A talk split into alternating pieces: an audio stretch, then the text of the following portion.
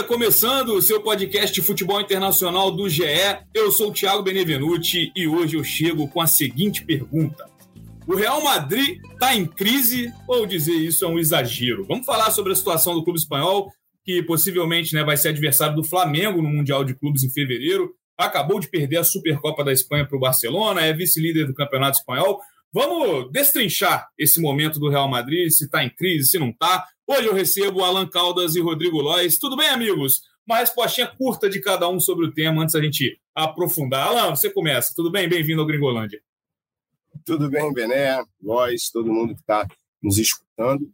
É, acho que para padrão europeu, sim, três jogos sem vencer, perder um título para o rival sem jogar bem, a gente pode dizer que o Real Madrid está vivendo sua crise. É o que dá para esperar de um, de um, time como o Real Madrid. Isso não significa nada em relação ao Mundial. O Mundial é só daqui a três semanas, então muita coisa ainda pode mudar. E aí, Lois, concorda? Tudo bem, cara? Fala, Bené. Grande abraço para Alan também, para todo mundo ligado em mais um Gringolândia. Eu discordo, apesar de já terem várias notícias lá na Espanha usando o termo crise, e do companheiro Alan considerar como crise.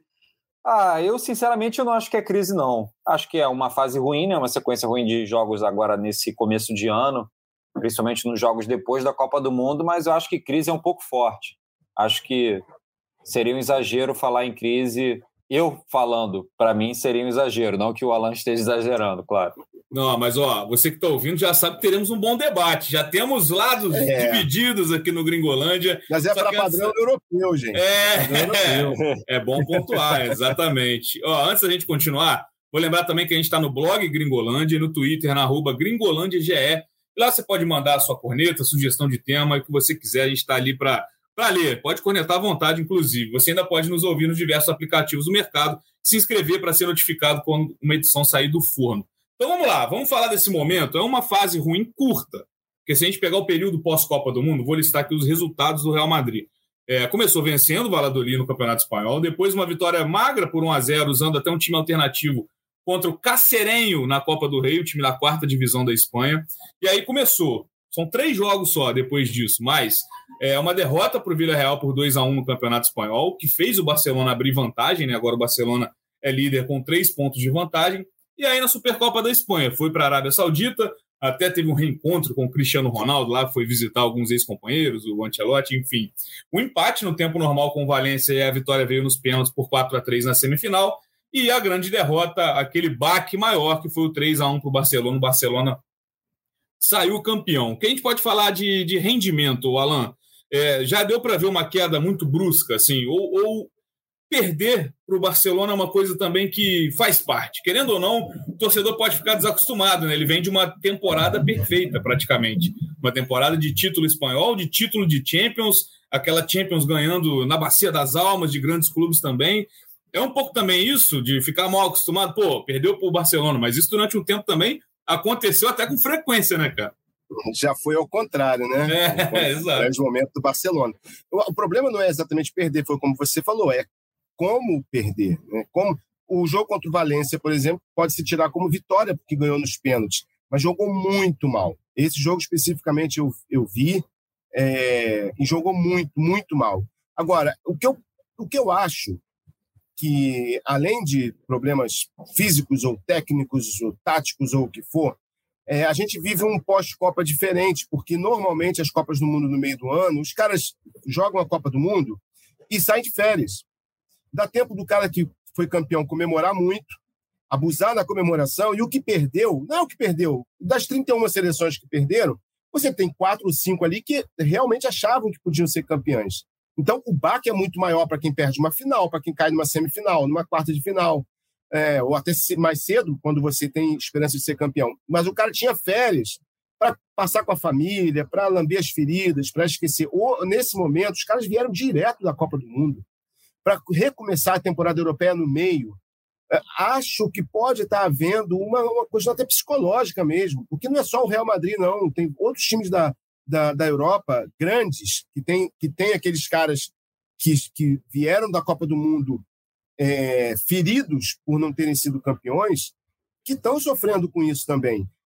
então, assim, eu acho que talvez no Real Madrid, o Benzema, por tudo que viveu, né, de não ter ido à Copa, ter se machucado, e toda aquela polêmica que ele pode jogar, ele está inscrito, mas aquela confusão toda com, com a comissão técnica do Deschamps, que, é, não, que não queria nem tocar no assunto, pode ter mexido com ele. Vinícius Júnior e Rodrigo sofreram muito com a eliminação. O próprio Modric, que fez uma ótima Copa e levou a Croácia até onde podia levar, pode estar sentindo isso. Então, assim, acho que, que existe esse, esse lado também que pode estar influenciando alguns jogadores que vieram da Copa do Mundo. Como eu disse, é, o Real Madrid não vem jogando bem, mas tem, tem três semanas. O Ancelotti já admitiu que o time não está jogando bem, mas na coletiva seguinte já deu, ó, vamos parar de achar que a gente também está morto, que a gente não está morto. Quer dizer, também está tendo que recuperar o ânimo dos caras. Então, assim, é, agora, não dá para negar, não está jogando bem. Agora, o papel do Ancelotti ganha muito bem para isso, é descobrir por quê. Se é técnico, se é físico, tático ou até psicológico. É, isso tem uma coisa que eu não faço nunca mais, Lois, é dar o Real Madrid como morto, porque isso aconteceu algumas vezes na Champions ao longo dos jogos, dos confrontos, né? PSG sentiu isso, o City sentiu isso, então numa temporada, então, faltando muito tempo, a gente nem começou o mata-mata da Champions, a gente até vai falar mais, vai projetar um pouquinho da Champions mais para o fim do podcast é cedo também, né? Assim, tem muito jogo pela frente, um turno inteiro de campeonato espanhol, por exemplo. Então também não é um momento de, ó, estamos na crise, vai dar ruim, não é assim também, né? É, por isso que eu evito usar um pouco o termo crise. E acho que o Alan pontuou muito bem essa questão da Copa do Mundo, que ela influenciou muito o calendário europeu. E a gente está falando de um time que teve, por exemplo, 13 jogadores que participaram da Copa do Mundo. O Alan já mencionou vários, e esses jogadores além do aspecto psicológico que eu achei importante ter mencionado, tem obviamente que a gente já vem falando há um tempo, nessas semanas, que é o desgaste físico. Os jogadores voltaram, eles pararam para a Copa do Mundo muito em cima da Copa do Mundo e também voltaram muito logo na sequência da Copa do Mundo. Então tem o desgaste físico. O Modric, por exemplo, vai ser poupado do jogo de, desta quinta-feira contra o Villarreal pela Copa do Rei. Tem outros jogadores também que foram afetados dessa forma. E acho que, assim, tem vários pontos para serem destrinchados que me levam a considerar que não é uma crise, que é um, obviamente, o Real Madrid não está jogando bem. Esse é o fato. Se o próprio Ancelotti falou isso, está tá mais do que um fato concreto que o Real Madrid não está jogando bem. Agora, não acho que é uma crise. Se você pegar, por exemplo, os times que foram campeões europeus na temporada passada, os principais. O City não é o líder, ele está a oito pontos do Arsenal. O Real Madrid só está a três pontos do Barcelona, que é uma diferença pequena no campeonato desse tamanho. Tem, é, se não me engano, também ah, o Milan Liverpool. na Itália. O Milan na Itália não é o líder, o líder é o Napoli. Então, comparado com a temporada passada, dos cinco das cinco maiores ligas, né, o Bayern de Munique e o Paris Saint-Germain são os líderes nos seus respectivos é, campeonatos. Que aí também né, é aquilo de sempre. Né? E, e, e, mesmo o PSG deixando o Rennes encostar Já não tem uma distância tão grande. É. É, e, até incluiu o Liverpool nisso, porque o Liverpool brigou por todos os títulos na temporada passada e a gente poderia fazer também um Gringolândia para falar do Liverpool, que é o rival do Real Madrid nas oitavas da Champions. E lá sim eu vejo uma crise maior, Alan. Acho que se a gente fosse apontar para qual dos lados a situação está mais complicada, é lógico, a Premier League você tem muito mais times concorrentes. A gente vê um campeonato espanhol já dividido nos dois lá de cima e o resto. A gente já viu o Real Madrid e o Barcelona muito à frente, mas o Liverpool hoje é nono do, do campeonato inglês. Então, também você olha, o Liverpool, claro, foi vice-campeão da última Champions, conquistou as Copas é, nacionais na temporada passada. Então, também quando o Real Madrid olha para o entorno, é isso também, né? De, de ver, ó, a situação tá ruim, mas Tá todo mundo passando por dificuldade, né? Muita gente vivendo um momento estranho, né? Pós-Copa, é, nesse retorno de ano, de temporada, no começo de ano, é sempre um momento de volta de festas. Então, assim, é sempre demora um pouco para engrenar, mas é verdade. O Liverpool com certeza está pior do que, o, do que o Real Madrid, porque no mínimo o campeonato inglês já foi para o saco, né? Não tem condições de lutar pelo campeonato inglês, está se arrastando na Copa do Rei, conseguiu passar para a segunda fase, fazendo dois jogos com o Wolverhampton, que empatou o primeiro com erros de arbitragem. Né? O Wolverhampton reclamou a beça, que deveria ter se classificado. Então, assim, não é, não é exclusividade do Real Madrid esse, esse momento, não. Vai, vai, e, vai e também, passo a passo.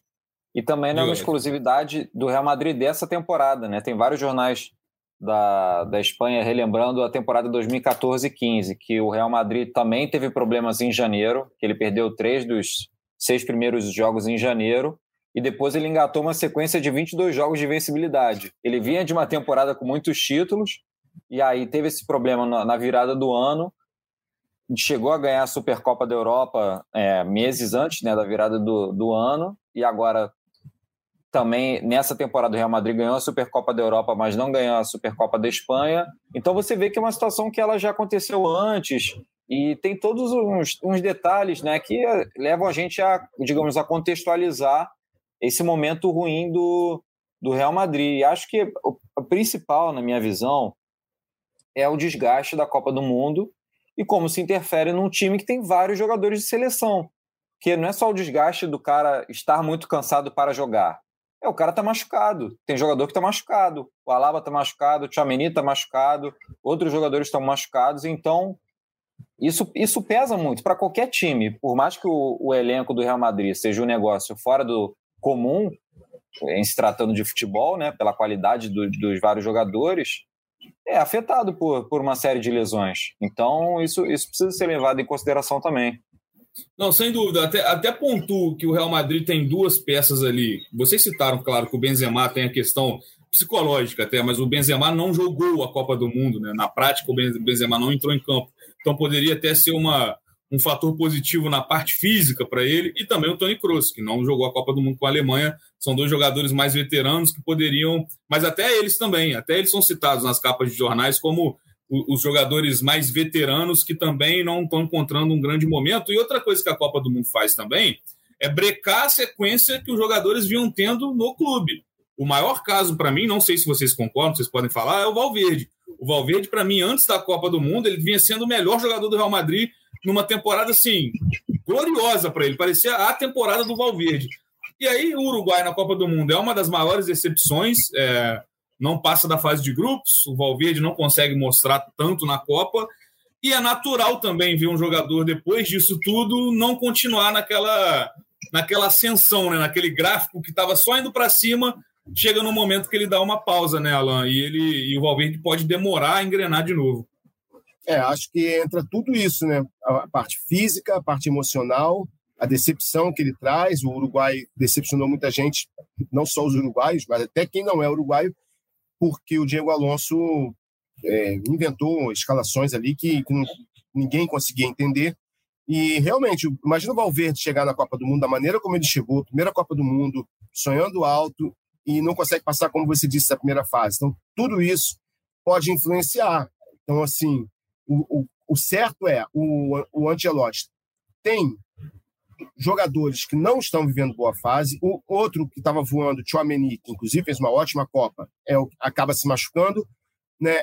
Mas ele, ele não tem como tirar da cartola. Ele vai ter que recuperar esses caras. A gente não pode pensar que o Real Madrid tem um super.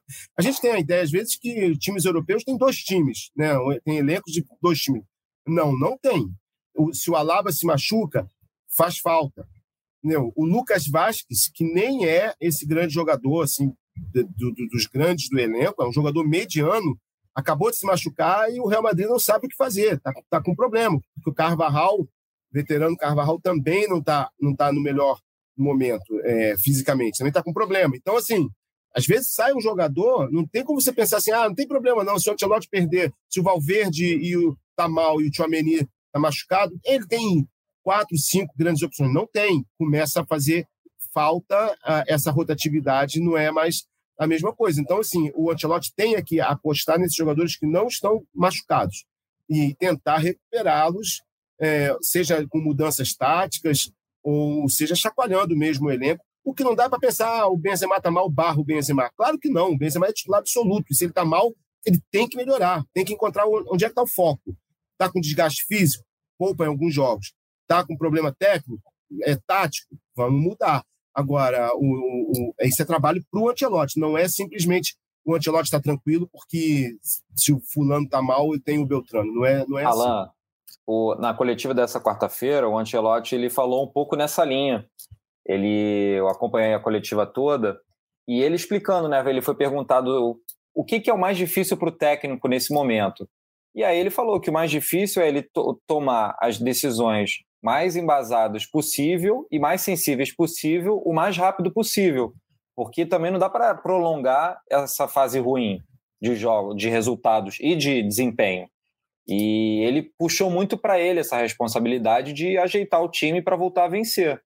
É, ele botou muita carga para a esperança de, de, um bom resultado contra o Villarreal, que é um time competitivo, falando de Espanha, acho que até de Europa.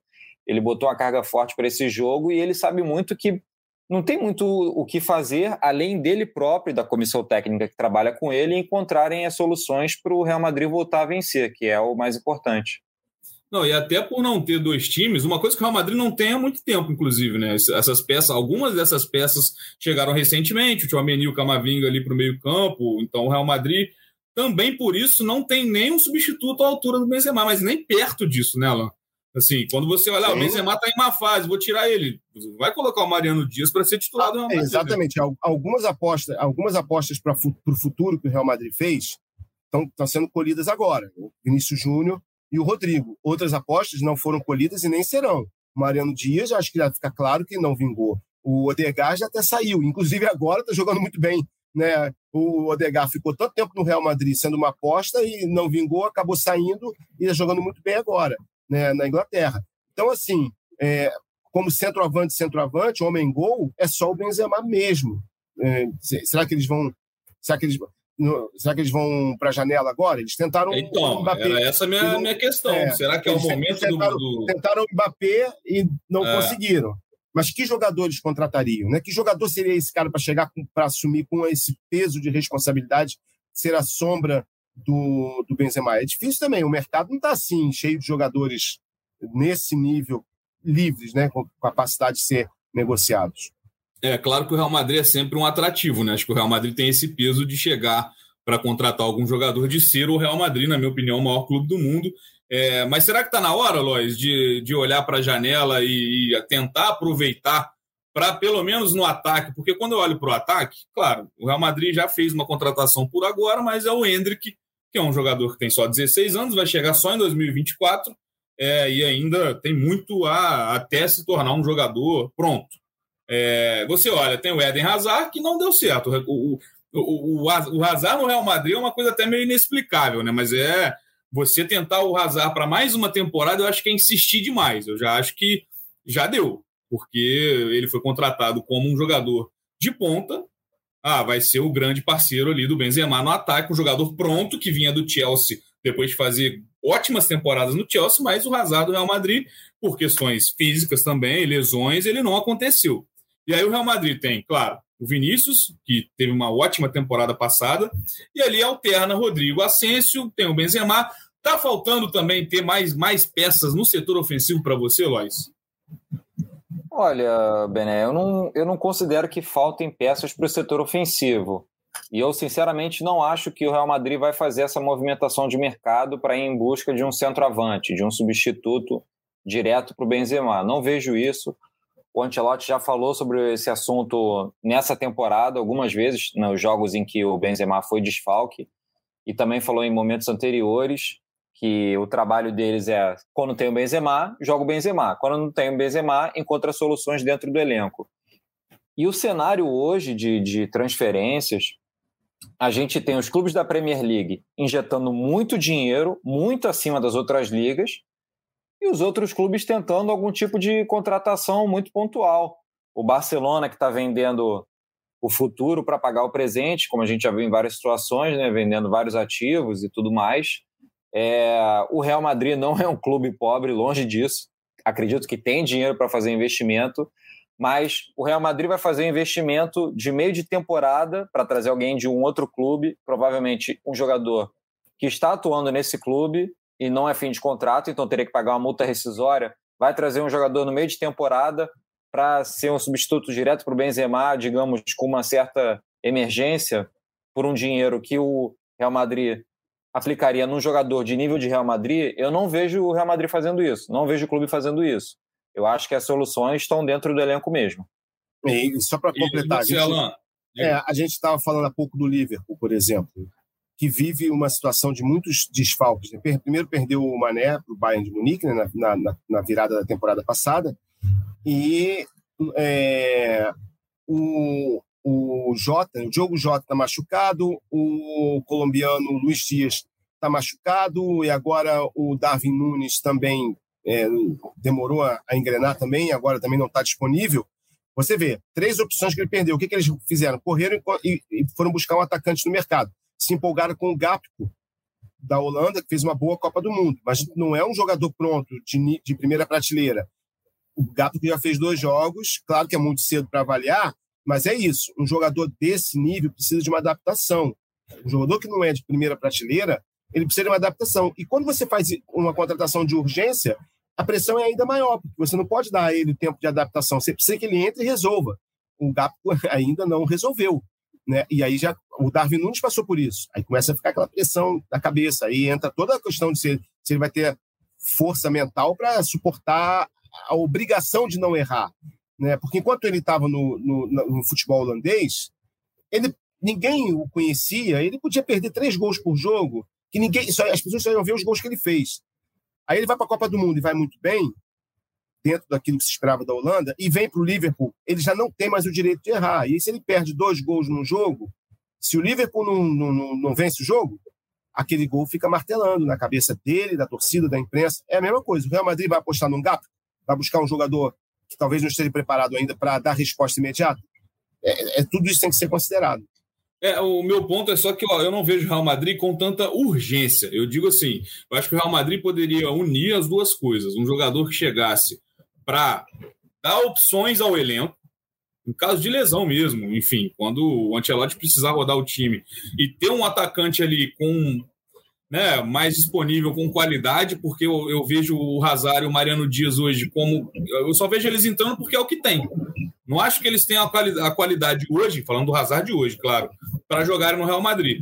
Então, eu acho que unindo isso à idade do Benzema, que já é uma idade mais avançada, tem 35 anos, é claro que a gente não pode cravar quanto tempo mais o Benzema dura. Mas eu vejo que o Real Madrid poderia unir essas duas coisas, pensando num sucessor do Benzema, que chegasse agora para ir ganhando esse caminho, né? Não sei se é o Hendrick, porque eu acho que o Hendrick é muito novo para isso. Acho que o Hendrick tem que jogar ainda uma temporada completa no Brasil, isso nem aconteceu. Então eu vejo que tem que ter esse cara para. Claro, o Hendrick tem tudo para ser centroavante do Real Madrid ainda na carreira, não estou descartando isso. Mas de ser alguém mais pronto do que o Hendrick. Vocês acham que nem nesse caso seria.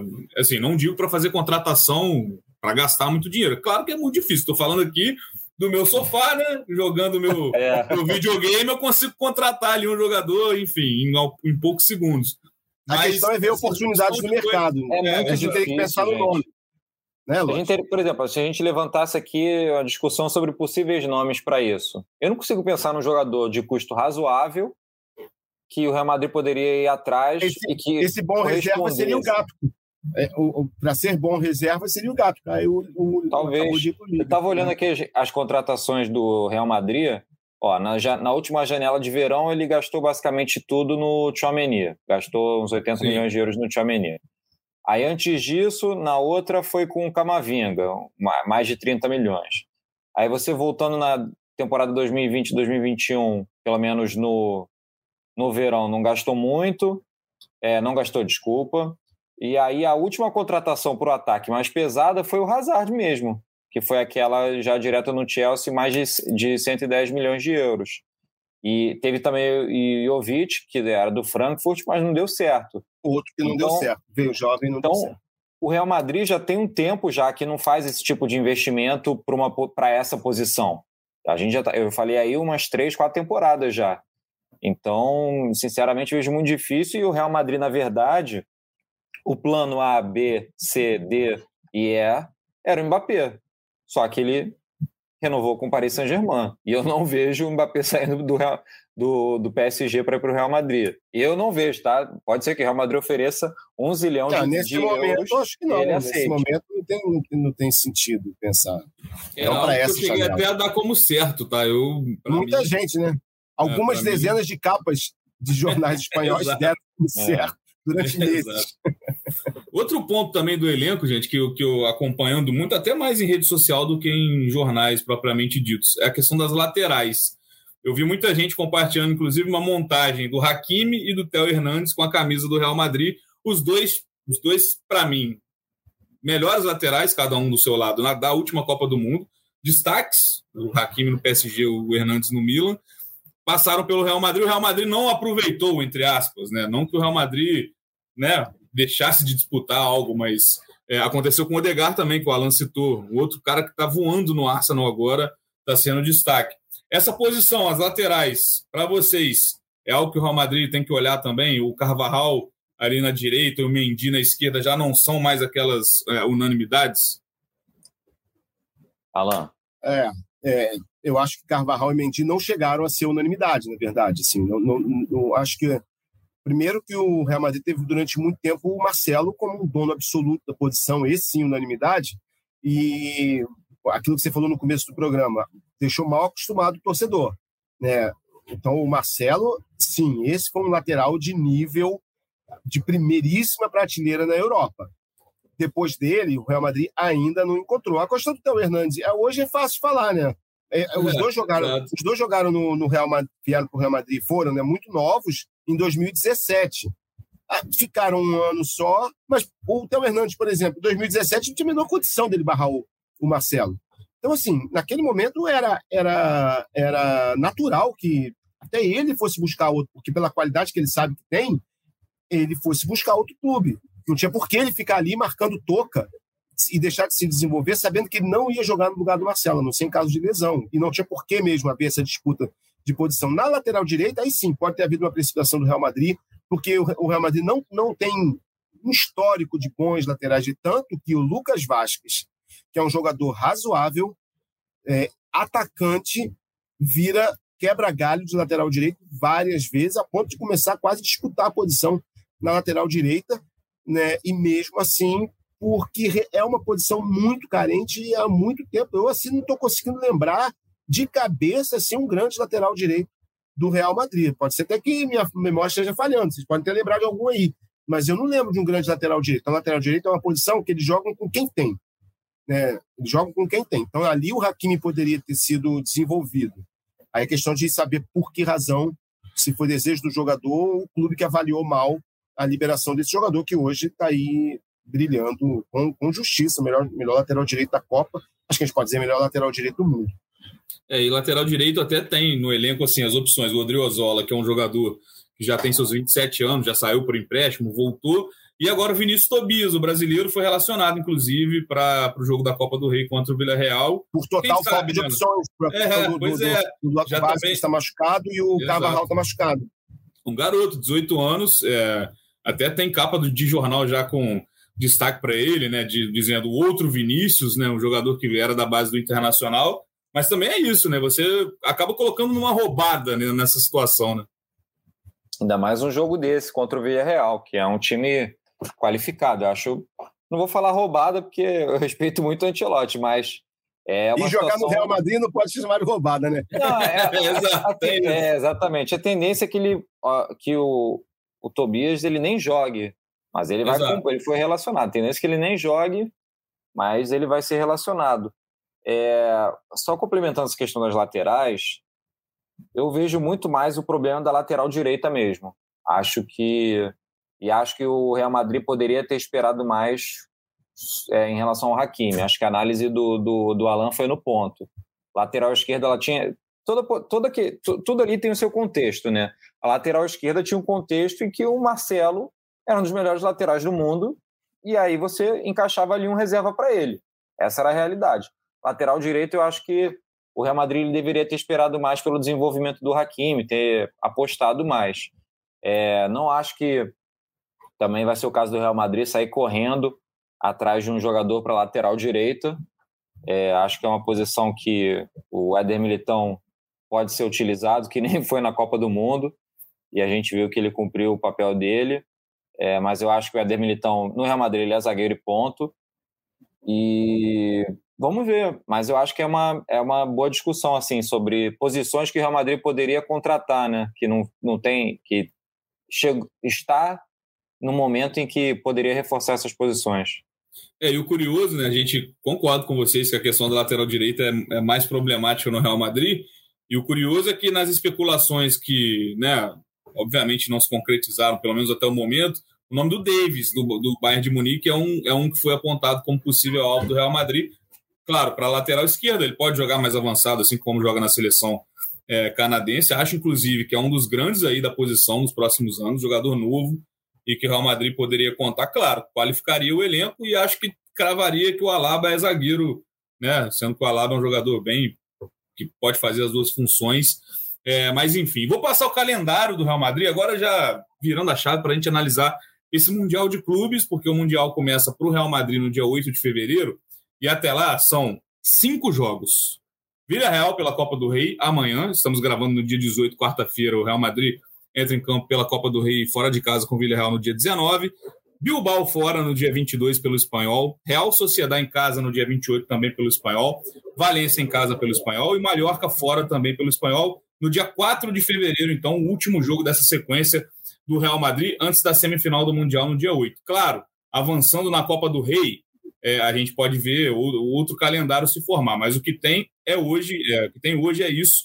Então são cinco jogos do Real Madrid antes da semifinal do Mundial e aí a final, possivelmente contra o Flamengo, é no dia 11 de fevereiro. O Alan, por ter esse calendário apertado e ter que mostrar uma resposta rápida, você acha que o Real Madrid pode né, colocar o Mundial assim num segundo plano? É, de, eu não acho que seja possível a gente ver um time alternativo, porque todo, todo Mundial praticamente acaba acontecendo esse tipo de boato. Ah, não, tá numa situação complicada, isso eu acho é, balela, eu diria. Os, usar time reserva em Mundial eu não vejo. Mas esse calendário apertado, tendo que mostrar, tendo que se manter vivo na Copa do Rei, não deixando o Barcelona desgarrar no espanhol, pode ser complicado para o Real Madrid também encaixar isso tudo, lembrando que a Champions volta no fim de fevereiro. É, um, nesse calendário aí você falou das quartas da Copa do Rei. Sim, se passar pelo Vídeo Real nessa quinta, quando a gente está gravando na quarta, se passar pelo Vídeo Real, ele joga 25 ou 26 de fevereiro nas quartas de final. Então seria um sexto jogo. Desculpa, seria um sexto 25 jogo. 25 de janeiro. Ah, de janeiro, falei fevereiro. É, isso. Isso, seria aí já um sexto jogo é, no caminho. Usar time alternativo não, eu acho, acho difícil porque acho que o Real Madrid não vai querer ser o primeiro time europeu em mais de 10 anos a perder o Mundial de Clubes. Por mais que eles não deem valor, né, como dizem, não dá valor, mas quando teve sorteio, teve até programa na TV Real Madrid, comentarista da TV Real Madrid dizendo que é o principal título depois da Champions.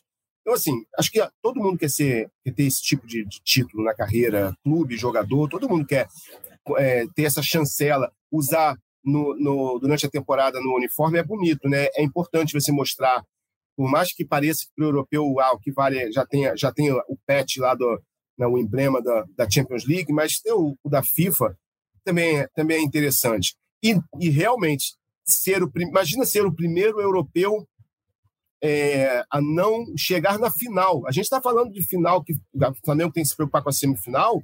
O Liverpool é, em 2019, lembrando o último Mundial do Flamengo, sofreu também na semifinal contra um mexicano. Não lembro agora se foi o Monte, não lembro agora se foi o Monte Rei, qual foi o time, mas foi uma semifinal difícil. Imagina o Real Madrid no passado da semifinal. Podemos estar viajando? Podemos. Mas se você joga com um time reserva ou, ou um time misto, você pode começar a correr esse risco.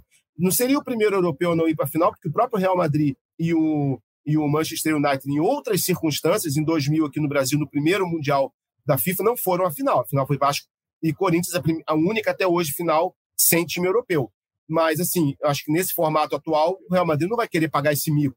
Que aí sim a gente poderia falar de crise. Acho que se hoje a gente não discute a crise ou não é crise, mas se ele chega lá e perde na semifinal, aí vai ser muita coisa a explicar o Angelotti, né? Então, eles não vão querer isso, eu acho. É, e por outro lado, você num momento conturbado, é, dando a importância que seja ao Mundial, é taça. Você vai ter uma, uma conquista que pode né, melhorar a parte né, do, psicológica, a parte anímica ali do Real Madrid para o restante da temporada, né, Luiz? Não, com certeza. É, o Real Madrid que foi eleito o clube do século XX e, como você falou, é o maior clube do mundo. Acho que não tem muita discussão em relação a isso. Então, o maior clube do mundo, ele quer ser campeão do mundo o maior número possível de vezes. E eu estava analisando esses jogos que você mencionou. Vigia Real é um adversário difícil, que a gente já falou algumas vezes isso, até tá até repetitivo. Está em quinto lugar no espanhol. O Atlético Bilbao eu também considero um adversário um pouco mais complicado. Ele está ele tá no momento em oitavo, mas ele já chegou a fazer parte do G4 de La Liga. A Real Sociedade está jogando muito bem e é a terceira colocada. Então, eu estou falando de, desses próximos adversários, o Real Madrid vai ter trabalho. O Mallorca é, o tá Valência, tá fazendo... logo depois, é um time que né, é, foi perder só nos pênaltis na Supercopa para o Real Madrid. Então, Exatamente. não é uma sequência daquela, daquela, daquela turma que fica lá embaixo, né, Lois, na, na tabela. Né? Não é o, campeonato estadual que o Vitor Pereira pode ficar botando os é, é, Exatamente, exatamente. E o Mallorca está em décimo lugar no campeonato espanhol. Então a gente falou aí de vários adversários complicados para o Real Madrid. Realmente, no, o problema não é só a sequência apertada dos jogos, é o nível dos adversários. E isso vai exigir mais empenho do Real Madrid, mais desgaste antes do Mundial de Clubes. Então, acho que é um cenário bem complicado, vai colocar à prova tudo que a gente fala de Real Madrid, é, pelo menos em termos desse elenco atual. E como ele já demonstrou na temporada passada, não se deve duvidar do Real Madrid, não. De jeito nenhum. É, só passando aqui, semifinal do Mundial no dia 8 de fevereiro. E aí será Real Madrid, né? Já está garantido nessa semifinal, contra o Seattle Sounders ou Al Ali ou Auckland City, esse jogo que vai definir o adversário do time dos Estados Unidos. E aí final no dia 11 de fevereiro, aí tem o Flamengo também no, do outro lado do chaveamento. Alan, eu acho que, assim, mesmo em condições normais, eu não acharia impossível tá, uma derrota do, do Real Madrid no Mundial, porque é decisão de um jogo. A Copa do Mundo mostrou aí que você tem um jogo ruim, você está fora, você tem um minuto, menos de um minuto. O Brasil sentiu isso na pele de desatenção, você está fora para um time menos qualificado. E eu acho que tem, que pesa muito em relação a essa possível final. Claro, a gente trabalha na hipótese, na, na maior probabilidade. A maior probabilidade é a final ser Real Madrid e Flamengo. Junta, juntando-se a isso, um adversário que o Real Madrid vai enfrentar, que é um time que já joga junto há muito tempo, as principais peças, é o grande time do continente. Não é um time que venceu a Libertadores numa campanha ali de mata-mata, é um time sólido, campeão também de pontos corridos nos últimos anos. Esse fator dificulta ainda mais, né? Porque, vamos supor, já, já teve Mundial que chegou para enfrentar um europeu, o São Lourenço. Teve mérito na campanha da Libertadores? Teve mérito. Mas não era o time do continente. O Real Madrid não. O Real Madrid vai enfrentar o grande time da América do Sul, ou um dos grandes, né? Claro que o Palmeiras também teve um destaque, o River Plate, mas é um grande time. Assim, isso dificulta também e, e pode, por que não, também fazer o torcedor do Flamengo até sonhar com, com esse título. Não, sonhar pode, porque, como você falou, é, vai jogar o segundo Mundial em poucos anos, né? O primeiro deu um gostinho, o Flamengo jogou competitivamente Sim. contra o Liverpool, e o Liverpool, embora tivesse também alguns desfalques naquele momento, na defesa principalmente, mas, mas tinha toda a base, é, era o time do momento e continuava jogando muito bem, não vivia esse momento que o Real Madrid vence, e o Flamengo conseguiu fazer um jogo. É claro que o time do Flamengo é diferente agora. O quarteto da frente botando Pedro no lugar do Bruno Henrique, ainda é um quarteto muito sólido, e, mas o time é diferente de 2019. Mas vem de realmente uma temporada boa, sendo testado em mata-mata, né, sendo aprovado em competições de mata-mata, Copa do Brasil e, e Libertadores. Acho que há 10 anos, você lembrou de São Lourenço, né? a gente viveu há 10 anos mais ou menos, o começo da última década, um momento em que os sul-americanos tropeçaram muito. Então, é, River Plate deixou de chegar em final, Atlético Mineiro deixou de chegar em final, o Internacional deixou de chegar em final, o Atlético de Medellín deixou de passar para a final. A gente teve algumas finais aí de europeu. Palmeiras agora recentemente também. Palmeiras recentemente também. É, a gente teve algumas finais de, de europeu contra uma surpresa. É, mas de, nos últimos anos, tirando esse tropeço do Palmeiras, é, Flamengo, River Plate e Palmeiras de 2018 para cá criaram um outro cenário, um cenário de um sul-americano bem mais competitivo, de um campeão sul-americano que pode fazer frente a, a, gente, a, a, gente aqui na América do Sul já consegue voltar a fazer jogos difíceis. O Real Madrid venceu o Grêmio com 1 a 0 só. O Real Madrid de 2018 era um ótimo time, Cristiano Ronaldo no auge, ganhou de 1 a 0 um gol de falta, de falta do Cristiano Ronaldo. O Liverpool ganhou do Flamengo de 1 a 0 na prorrogação. O Chelsea no ano passado foi campeão também fazendo um jogo difícil contra o Palmeiras. Então a gente não vê passeio dos europeus. O que a gente vê é hegemonia. E são os números que dizem. Os últimos 12, né, desde o Corinthians em 2012, né? Então a gente tem 10 anos aí de hegemonia da, da América do Sul, ou da Europa sobre a, sobre a América do Sul e sobre os outros, né? Dez anos de europeus vencendo. Isso que eu digo, acho que o Real Madrid não vai querer encerrar isso, não vai querer ser o time europeu que perdeu para um sul-americano há 20 anos, 30 anos, podia acontecer porque era normal. Realmente era, surpre... era surpresa final. A gente não sabia quem ia ser campeão, porque havia um equilíbrio mesmo entre a América do Sul. Agora, de 10 anos para cá, não há mais. Então, assim, o Flamengo pode acreditar que é possível ser campeão, nunca, obviamente, achando que fácil vai ser, porque não vai ser fácil nem a semifinal. Então, assim, o Flamengo vai ter que fazer o seu jogo da vida, um jogo perfeito, e aí sim, competir. E aí, dentro do futebol, quem consegue competir, como você falou, um detalhe pode fazer a diferença para um lado ou para o outro. Não, eu acrescento ainda, mesmo com a eliminação do Palmeiras na, na temporada do Mundial de 2020, quem foi para a final foi o Tigres, que também é um time de destaque na CONCACAF, e fez jogo parelho. O Bayern de Munique, que era o atual campeão da Champions, venceu por 1 a 0 num gol que para mim deveria ter sido anulado, inclusive.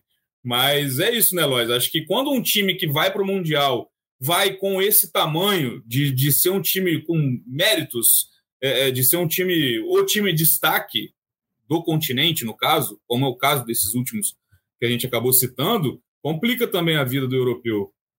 Olha, eu, eu Bené, eu acho o seguinte, eu acho que a diferença dos, do mercado europeu para o sul-americano e para o da CONCACAF, ela é muito grande. Só que o time que chega lá no Mundial de Clubes, principalmente desses três, dessas três confederações, são times qualificados. Então você tem ali, por mais que seja ah, Real Madrid, elenco estelar, comparando com o do Flamengo, é óbvio que o elenco do Real Madrid e o time é melhor do que o do Flamengo mas a, a, qualidade do Flamengo é inegável, tem qualidade. E, e também eu não conheço o representante da CONCACAF, o time do Seattle, nunca vi jogar. Mas os times mexicanos, eles têm bons times e fizeram N vezes confrontos difíceis contra brasileiros quando eles disputavam a Libertadores. É, então, tem, tem um investimento pesado ali no futebol mexicano, que proporciona times competitivos. Então, eu, eu sinceramente acho que a gente já apontou muito bem que, obviamente, os europeus são favoritos por uma série de motivos, mas não é, ah, vai golear todos os adversários. Não acho isso, esse cenário bem bem difícil. As equipes que chegam no mundial, elas já conhecem muito esses europeus, já estudaram muito, já vêm se preparando há muito tempo. OK, podem não ter os melhores jogadores, mas conhecimento e preparação e, e méritos, méritos próprios eles têm. E é aquilo, a gente viu muito que o ciclo, a gente falou muito de ciclo antes da Copa do Mundo, e a gente viu que chegou a Copa do Mundo e não teve muita lógica. Então é sempre bom pontuar que o Real Madrid, do dia que a gente está gravando o podcast até o início do Mundial, pode ganhar de todo mundo e chegar no Mundial e não ter um bom resultado, e perder de todo mundo e chegar no Mundial e ganhar. Porque é um time que tem qualidade é, para entrar em qualquer jogo para vencer. Enfim, uma coisa não quer. Não, não, ela, a fase pode determinar muito quando como um time entra, mas ela também não é tão determinante, né? Não é aquela. É, como a gente já sabe há muito tempo, futebol não é matemática. Mas, amigos, considerações finais, ótimo podcast. Vamos acompanhar então o Real Madrid contra o Villarreal. A crise pode aumentar, porque uma eliminação é totalmente possível. O Villarreal acabou de ganhar do Real Madrid no espanhol. Tamo junto, hein, Alan? Suas considerações finais.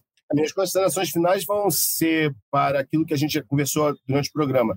Nunca se deve duvidar do Real Madrid. Vocês lembraram bem a última temporada, cada fase da Champions League, cada time que enfrentou o Real Madrid entrou como favorito, algumas vezes reforçando o favoritismo no, jogo de ida e quebrando a cara no jogo de volta. Exatamente. Lois, estamos juntos, até a próxima. Valeu, Bené, valeu, Alan. É, além desse ponto que o Alan mencionou, lembrando da temporada passada na Champions, eu analisei é, a, a temporada passada os números gerais, né, em comparação com essa agora. O que dá para dizer é que o Real Madrid chegou a, agora em 2022, 2023, digamos, na metade da temporada, e os números são praticamente metade do que o, o time teve na temporada passada. Quantidade de gols, gols contra, vitórias, so, são números próximos, né? Então, o Real Madrid ele se classificou em primeiro lugar do grupo da Champions, ele é vice-líder do Campeonato Espanhol com só três pontos a menos do que o Barcelona. Ele vai enfrentar o Villarreal na Copa do Rei apesar dos, desfalques e tudo mais, ele é o favorito e ele só perdeu a final da Supercopa da Espanha. Então, acho que, voltando né, à pergunta inicial, não acho que o Real Madrid está em crise, acho que tem vários motivos aí para a gente falar que o Real Madrid atravessa uma fase ruim, curta, e que ele tem totais capacidades de sair desse buraco. É isso. Então, cenas para os próximos capítulos. Esse podcast tem edição de Maurício Mota, coordenação de Rafael Barros e gerência de André Amaral. Tamo junto e até o próximo Gringolândia.